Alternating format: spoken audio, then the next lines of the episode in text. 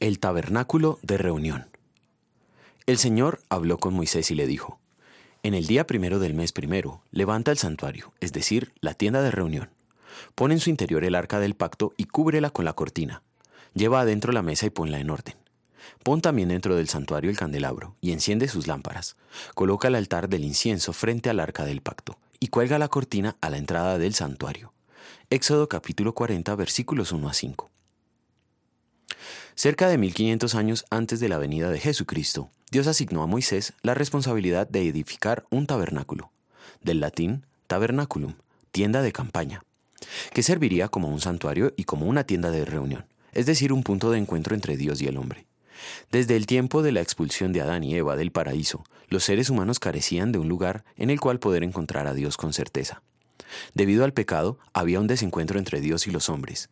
Por esta razón Dios manda a Moisés construir ese punto de encuentro. Dentro de la tienda de reunión y al fondo, en el lugar santísimo, estaba ubicada el arca del pacto y dentro de ella las tablas de los mandamientos. Encima, el arca como una tapa, se encontraba el propiciatorio cubierto con la sangre de la expiación. Desde el propiciatorio, Dios condenaba el pecado y extendía su misericordia. Todo esto era una figura del verdadero tabernáculo que sería revelado más tarde. El apóstol Juan escribió, y el Verbo se hizo carne y tabernaculizó entre nosotros, y contemplamos su gloria, gloria como del unigénito del Padre, lleno de gracia y de verdad. Juan 1.14.